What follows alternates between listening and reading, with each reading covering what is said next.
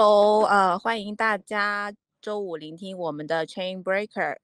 啊，我是主持人 Max，然后呃，Chain Breaker 的话，呃，是由呃我还有区块先生还有潘志雄，我们三个人一起主办的一个播客节目，呃，然后我们每期都会录音，然后上传到区块先生的 YouTube 直播，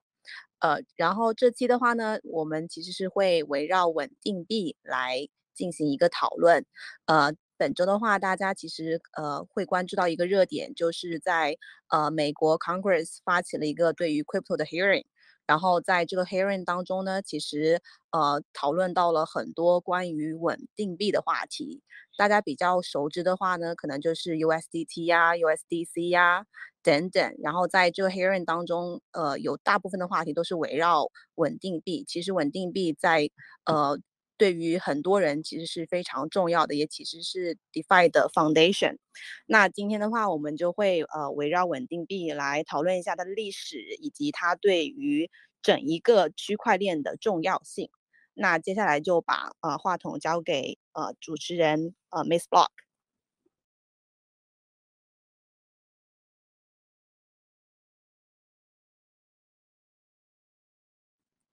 Hello Chris，到你了。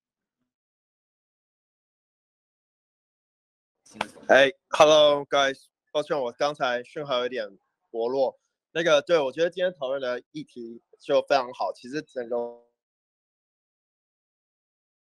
整个稳定币市场其实是非常非常的重要。然后，其实我们可以看到，就是说，呃，在呃最早期 USDT 出来的时候呢，其实那时候就大家还没有完全意识到稳定币的这个需求性哦。最主要原因就是。大家还记得，其实，在早早期的时候，法币入金还是一个非常平常的一件事情哦。很多人可以呢，比如说在台湾用台币买，然后呢，在中国用人民币，然后在美国用美金直接入金哦。对，那其实真的到了一七年的时候呢，这个呃，那那个中国这边开始说，哎，不能用这个人民币入境的时候呢，呃，就这整个呃去中心化稳定币的市场就真的爆炸性成长。那最主要原因就是因为中国一直以来都是这个呃虚拟货币最大的市场，所以它的影响力非常非常之大。尤其在一七年的时候，可能占据，我觉得至少有百分之七八十或是更高。那呃，那其实这也是很好的一件事情，因为啊，促使了就是整个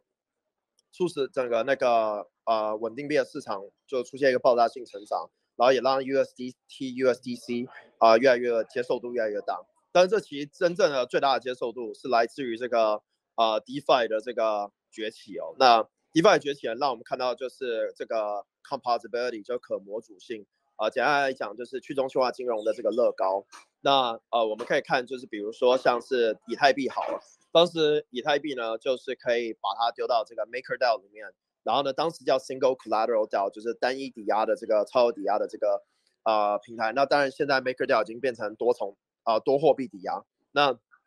那时候的方式就是抵押以太币到这个 MakerDAO，然后生成贷，然后呢，啊，比如说那个 Collateral Ratio 这个 CR 可能是一百五十趴好，那你你放你放这个呃这个呃 E 进去啊，比如说一百五十块美金，你就可以换一百美金的贷，那这有可能会被清算。那贷呢，它的使用率开始上升，因为呢很多的这个。呃，池子呢都是接受贷作为抵押品来挖矿。那比较著名的像是呃，Compound 跟 Aave，就是它有一个很好的这个呃资金借用率在上面，然后大家就愿意把贷 丢到 Compound 或是 Aave。那 Compound 跟 Aave 当时又出了一种这个 Proof of Token 是 transferable 的，那个在 Compound 就叫 C 贷，就是 C 呢就代表 Compound，然后呢在 Aave 呢叫做 A 贷，A 就代表 Aave。那这时候呢，就开始有很多的地方呢，整个 DeFi 可模组性就真的出现了。因为你的以太币先进到 MakerDAO，然后呢，后来的生成的代代再进到 Compound，而这时候 C 代呢就有了两个平台出现，一个叫做 iEarn，后来改名叫 YEarn，就我们现在知道的这个大姨夫这个 YEarn Aggregator 这个机枪池，然后还有了这个 Curve，那 Curve 就有了这个 C 池跟 A 池，那 C 池呢就是啊吃这个 Compound 的代。这样子跟 Compound 的 USDT 跟 Compound 的 USDC 这样作为了一个组合词，然后呢，还有这个后来有了这个 Synthetic 的 SUSD，然后这个池子呢，就可以赚年化率了。所以你其实同时间在三个地方赚年化率，但都统整在一个地方，就是 Curve。然后呢，Wire 呢在同时透过 Wire 呢，啊，因为 Curve 的这个需要加速的原因呢，透过 Wire 再进到 Curve。所以其实呢，你一次性呢，在去年的 DeFi Summer 呢，这是带最爆炸性成长的时候，因为大家突然发现 MakerDAO 的重要性，因为可以挖 YFI，可以挖 Balancer，可以挖 Curve，然后可以挖 Compound。那时候一次挖了四种代币，年化爆炸。然后呢，在那之前呢，大家还从来没有体验过四位数的这个年化率。然后呢，大家就是第一次看到这个的爆炸性啊。那时候呢，Com 啊 Curve 的这个锁仓呢一路飙到一亿美金啊。现在听起来一亿感觉很少，但是在当时呢，一亿就已经是算是真的是很高的一个深度了。其实 Uniswap 当时也就几亿美金而已。然后呢，啊，整个去中心化稳定币的重要性就就体现出来，从这个 Single Collateral 贷，后来就变成 Multi Collateral 贷。那这个就是我觉得第一个这个去中心化稳定币历史的和中心化稳定币历史的一个开端。然后呢，Curve 呢就啊开始出现这个各种的池子，其中呢包括像是 Terra 的这个 UST 啊这个啊 Trust Token 的这个 TUSD，然后呢 Synthetic 这个透过 SNX 抵押生成的这个 SUSD，然后呢还有这个啊这个那个那个 MUSD，然后。各种各种的稳定币出来，那最主要原因呢是什么呢？这个历史最重要的就是年化率，就是他们的最大诱因呢，就是各家平台的地方都可以赚年化率。然后呢 n u t r i n o 就出了这个 NUSD，其实出来之前有做一集，在去年的时候，大概三集都介绍稳定币哦，就讲了二十种市场上稳定币。当然，其实我们回头来看，现在大概有四五十种啊。而且呢，稳定币呢，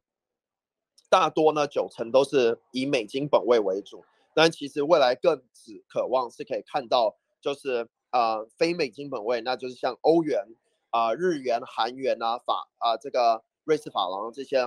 都可能每一个呢都会有二三十种的币种，然后呢都会有它相对交易对。所以我觉得整个稳定币最大的发展历史，就是来自于大家想要有一个更好呃入金的方式，然后呢啊离啊不会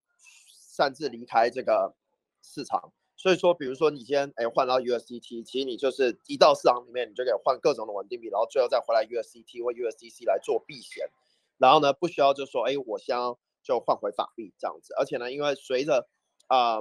呃这个二零二零年的爆炸性成长后，其实大家对于这个稳定币的信赖也非常非常高。当然，USDT 还有很多稳定币当时早手之一，就让去中心化稳定币的市场起来。大家知道，它底下去中心化稳定币随时都可以换成它抵押的资产，这个就让大家信任度就提高了非常非常多。对，所以这个是一个简短的，我认为比较是以 DeFi 导向为主的一个稳定币的历史哦。那我待会会再分享更多，就是我觉得啊各种稳定币的好和不好，还有它们的功能。那我现在先转给潘老师来听听他的看法，谢谢。哎，Hi Chris，呃，大家好，我是那个潘志雄。对，其实我觉得 stablecoin 这块，呃，是一个非常有意思的这个 DeFi 的这个协议的组件之一。我觉得大家都很喜欢这块，为什么呢？是因为除了这个 Ether 或者是 BC 这种就波动率很大的这类资产之外，其实还是需要一个能承载这个相对稳定、这个稳定波动的这种这种资产。对，但是不过说实话，我就。当然，始作俑者肯定是 MakerDAO，对吧？它它它它其实早期是符合了一些大户的这些需求的，它可以把这个波动性很高的这个 ETH 变成这个 DAI，，对吧？那相当于是美元计价的，他们解决这样的问题。但是我觉得从长期来看，以及后期可以说是去年年末开始吧，就是这种不锚定美元的这个。这个无论它是不是这个算法的，对吧？或者是有抵押物支持的这个 stablecoin，我觉得这些才是，呃，我也希望它是这个我们长期的一个趋势和特别，呃，也可以成为这个大家能努力探索的一块方向。对，一方面呢，我觉得就是如果说你锚定了这个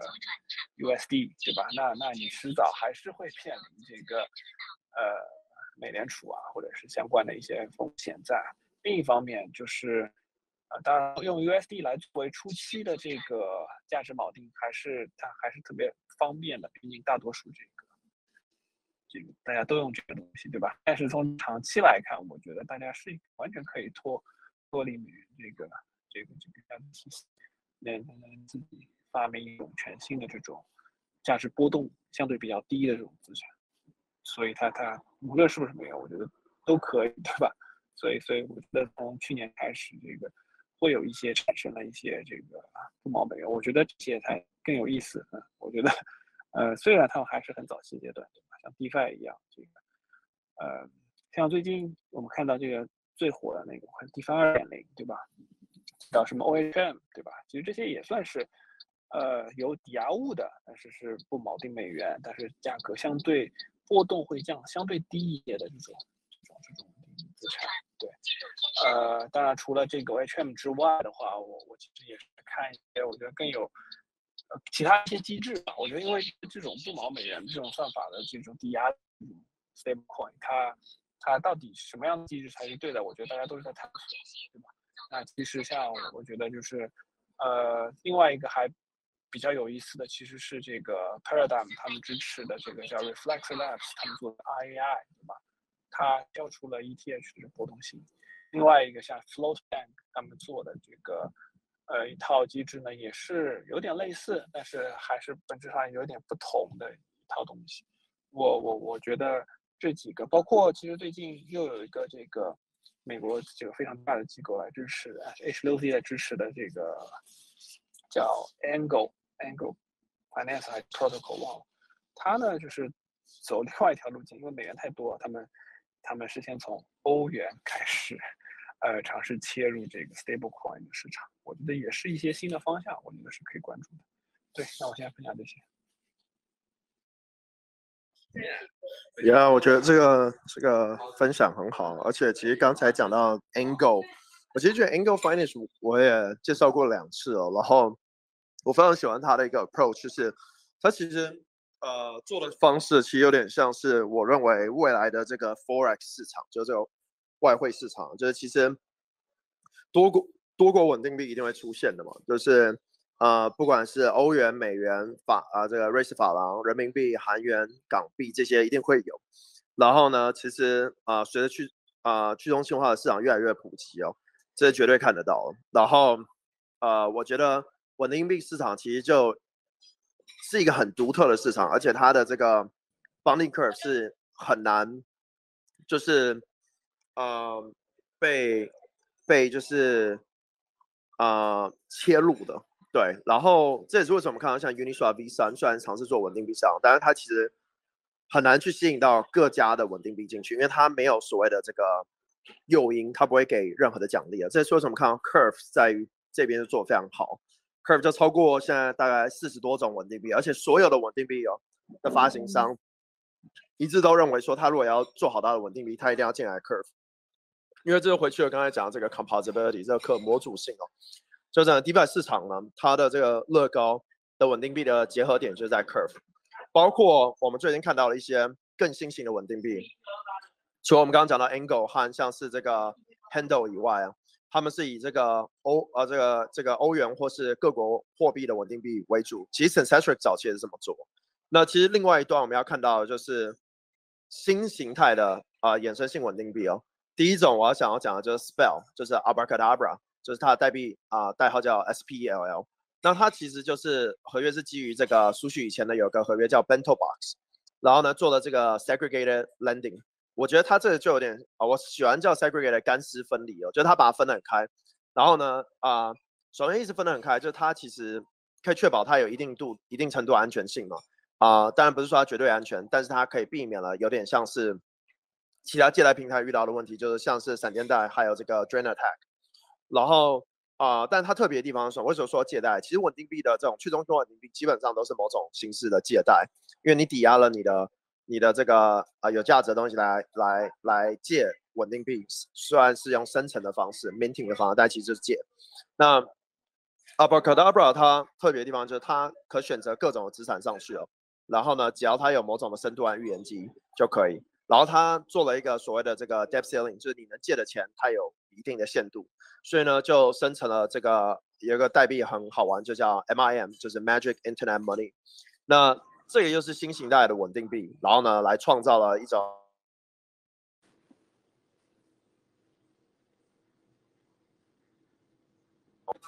再来还有另外币可以跟这个 MakerDAO 对打，就是这个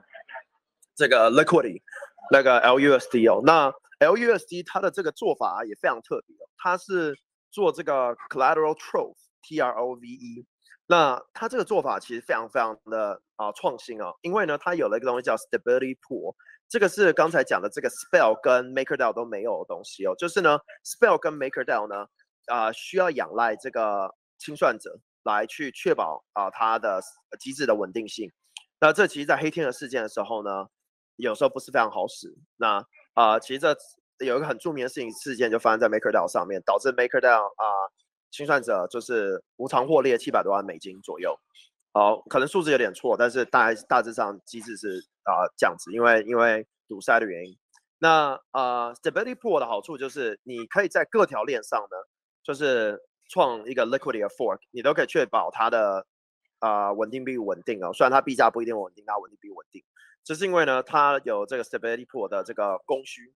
然后呢，它有一个所谓的这个呃这个 emergency call，然后还有一层是叫做这个呃 redemption，这样，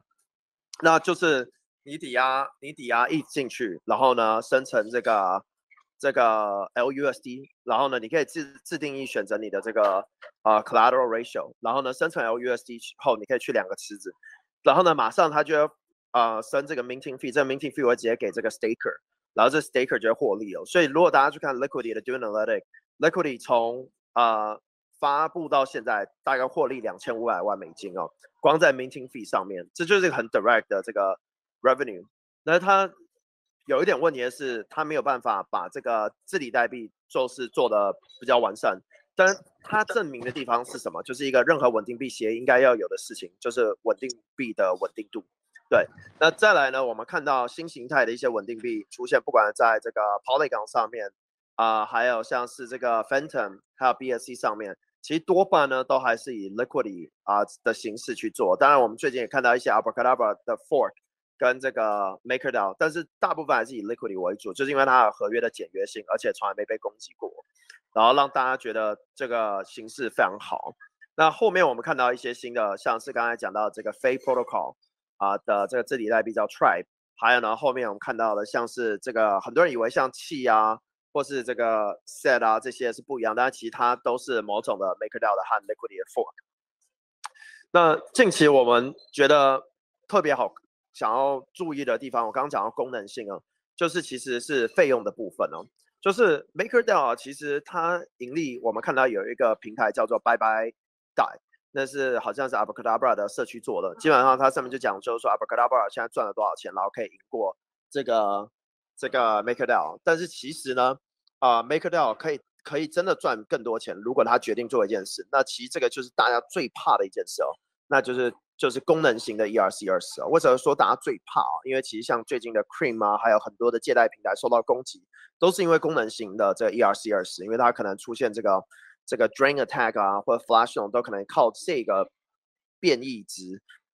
导致这个 Loophole，导致这个漏洞哦。那呃，其中一部分呢，就是我觉得最特别可以使用的就是 Transfer Fee 哦。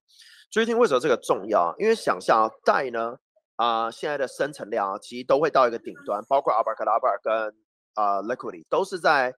啊啊 Liquidity 在二十亿美金左右，贷大概在一百亿美金左右，就是它到这个点，基本就是有点顶，就很难再赚钱，而且他们纷纷就只赚 Minting 跟 Redemption 这些费所以其实不多。但是如果今天呢贷呢，可以像信用卡一样，就是你你你贷付给别人，你就是付一笔费用，但不高。那这样子的话呢，其实这个量就很大啊，贷平均一天的使用量可以到百亿美金哦。那这样子啊，你可以收个零点零零一，你可以十个 basis point 或者五个 basis point，那这个的啊收益就很高。所以说我更期待后面的一些稳定币市场是用在 transfer fee 上面。第二个我觉得很特别的地方是在 GameFi 啊，那这我们最近看到的一些项目已经开始在做，就是呢啊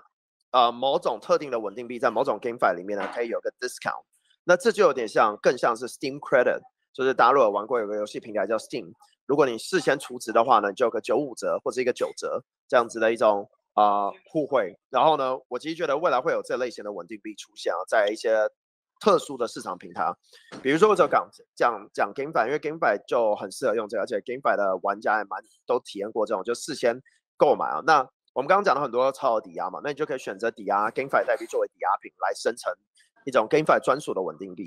对，那这个也是我们最近看到的一个市场。然后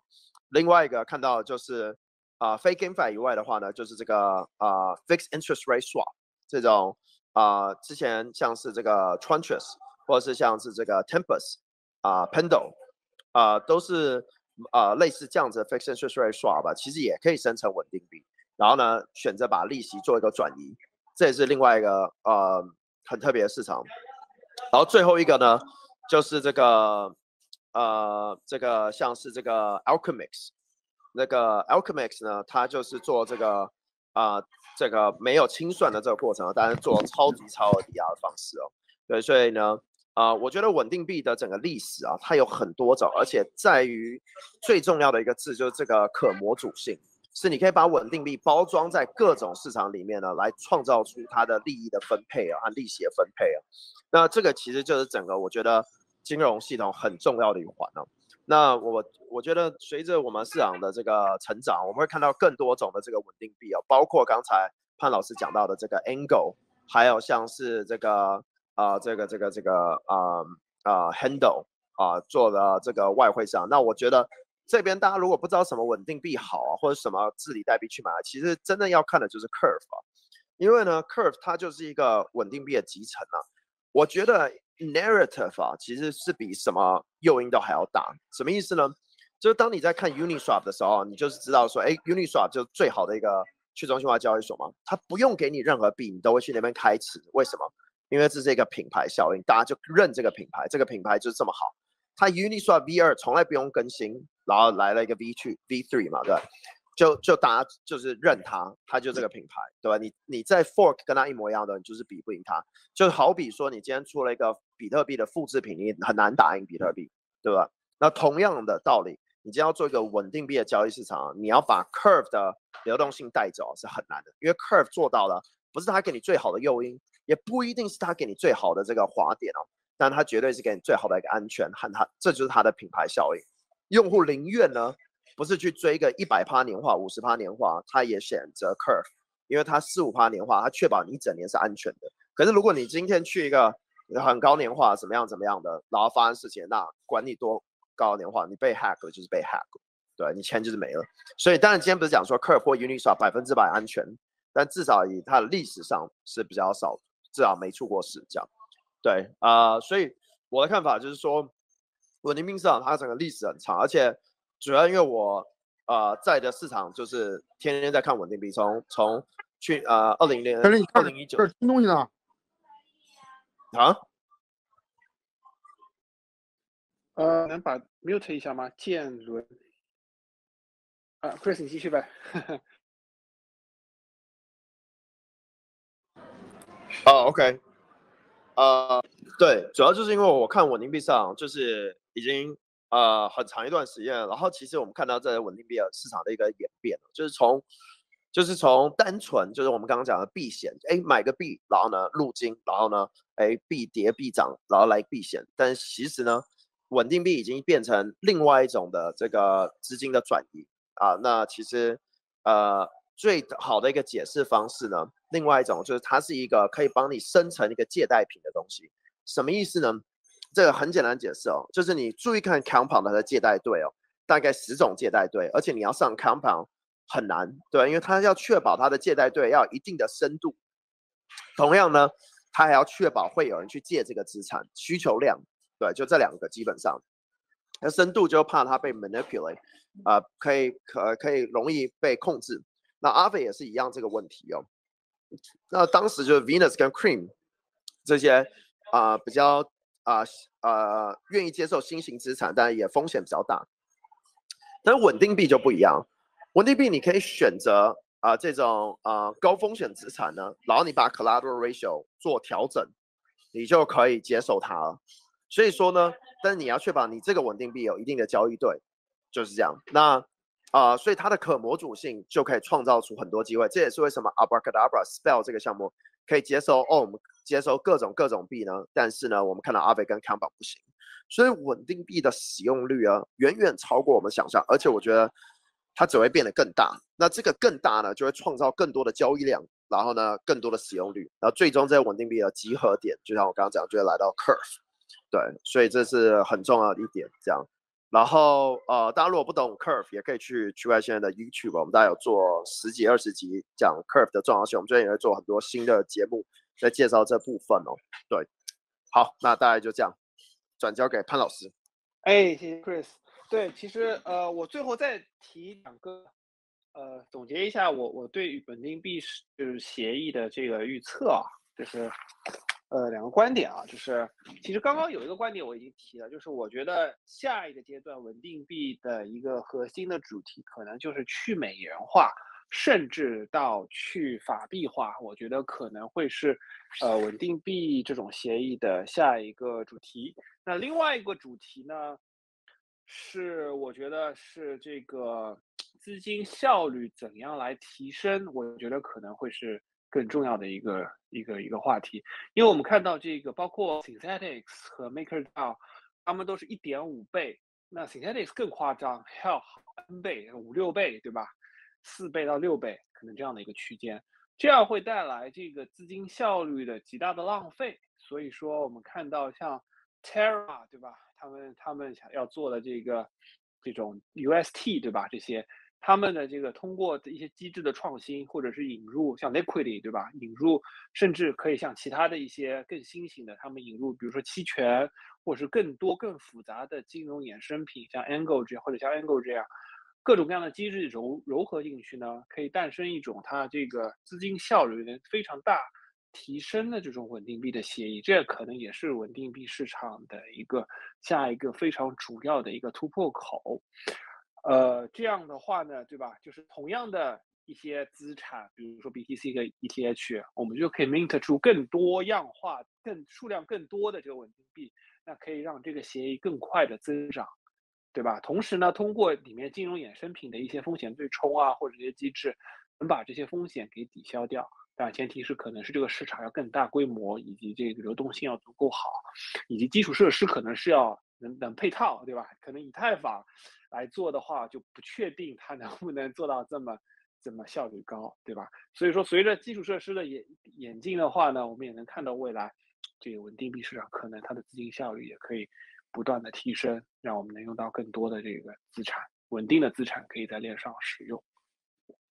对，那这个以上就是我两两个我的这个想法和预测吧。对，那个我看 Chris 有没有补充，然后我们可以做一些简单的这个问答，然后我们今天如果没有问题，我们可以提前结束。对，好啊，我觉得我们其实因为我觉得这个议题啊，真的可以在每一集里面都讲到，就像我讲，其实。啊，当然，因为我是一个超级 curve 忠实者，再讲下去我可能会狂吸叉 curve，但是，啊，我觉得这一集就非常非常好，而且让大家可以更重视稳定币的这个重要性哦。其实，在我以前教 curve 的时候，很多人都会觉得说，哎，就是我在中心化换就好了。但是大家要知道，其实很多那种大户啊，或是机构啊，他要换个这个。六位数、七位数、八位数，甚至九位数，一点点的滑点啊，就是会对他造成很大的伤害，所以他得选择一个真的足够深度的去中心化交易所。我觉得我们有可能，其实，在去年我们就讲过，哎，这会不会有一个交易所破百亿美金的锁仓量？然后呢，结果 Curve 来到现在是两百二十亿美金的锁仓量，这跟 Convex、Wire 那些不一样，这个单纯。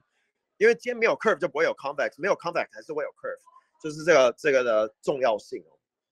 对，那啊，所以说我觉得这边就啊，期待后面我刚刚讲两个，就是如果今天代收费的话，这个交易手续费收费的话，这个影响力会有多大？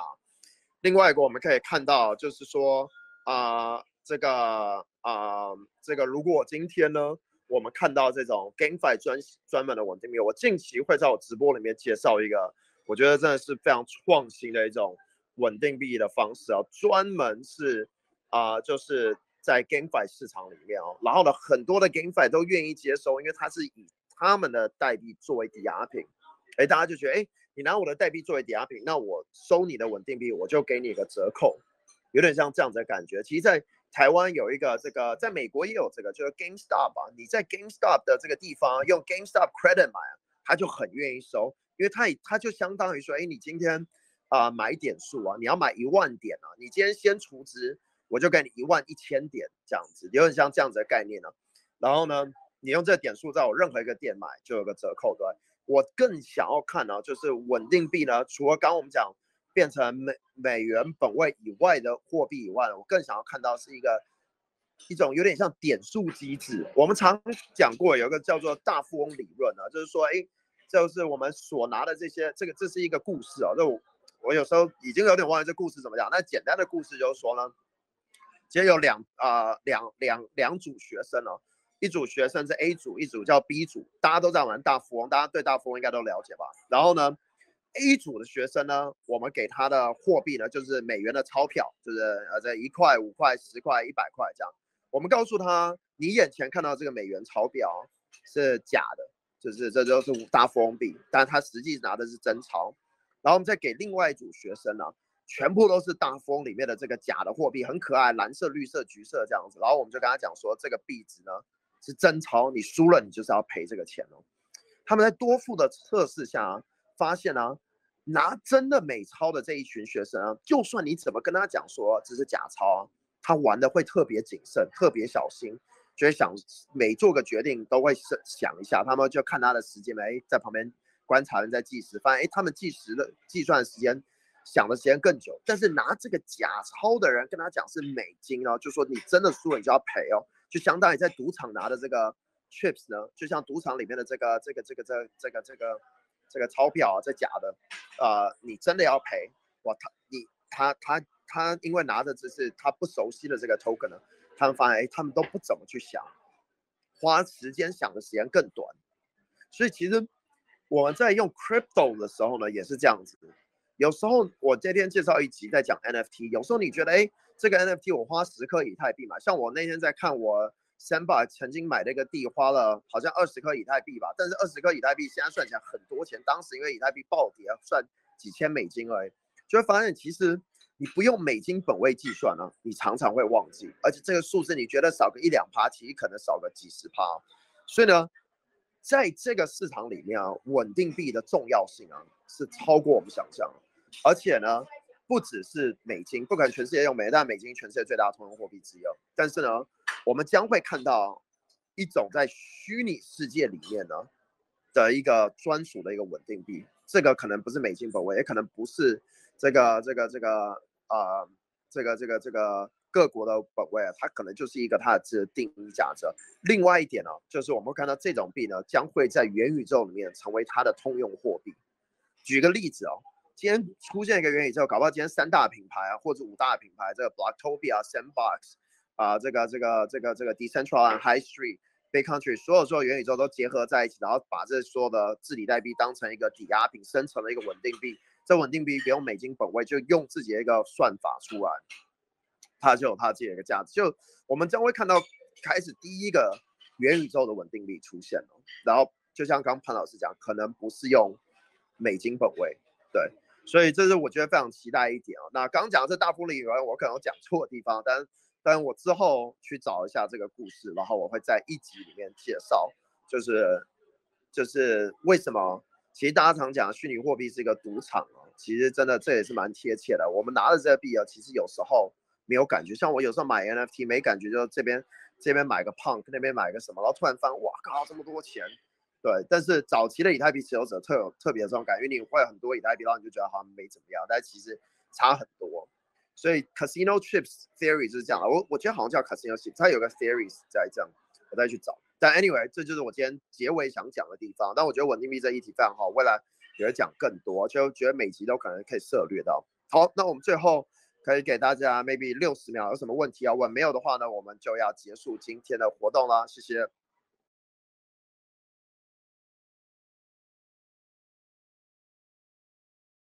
对我们今天可以。早点结束，看看大家有没有什么具体的。哎，谢谢两位老师今天的分享。我有一个问题想要问一下，就是我最近看到，就是代其实也有自己的，好像有一个叫做 X 代的链，就是就是各位两位老师是怎么看这个问题的？还有就是，呃，两位老师怎么看？就是呃，Gitcoin 上它默认就是你点完 Donate 之后，它默认弹出来的是代，这是一种以就是以太坊社区的默认形式去去 KOL 代代这个货币吗？呃，这个两个，谢谢。这个我来回答吧。就是 X 代不是代的做的项目，是他们是以，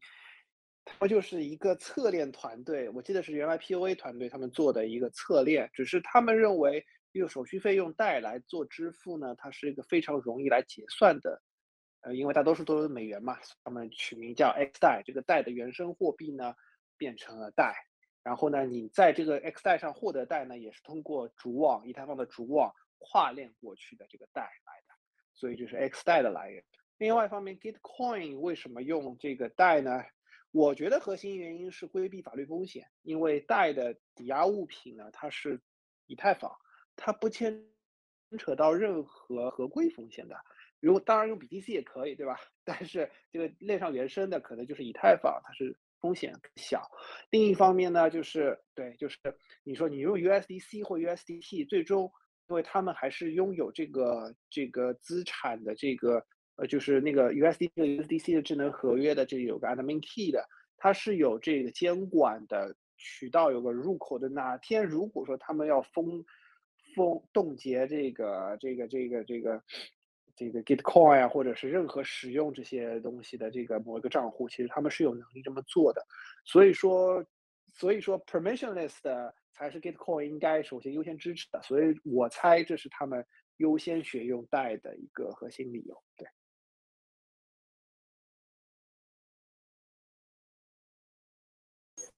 OK，那我们哇，今天感觉大家蛮热络，还有一题啊。小项目后面会不会消失？我觉得这绝对有可能。其实我们看。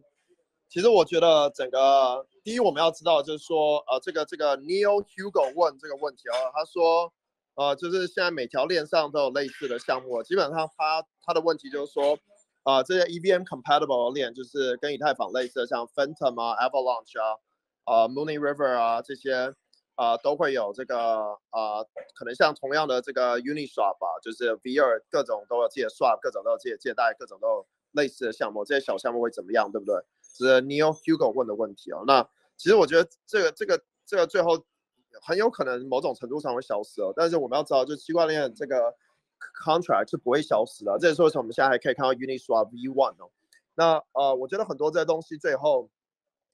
有可能被整合，就是不然就消失。对，它就是团队可能就没办法去更新，然后看用户愿不愿意继续去去去 push 它。对，那这其实狗狗币曾经也是这样嘛，大家不去管，然后之后就被 push 起来。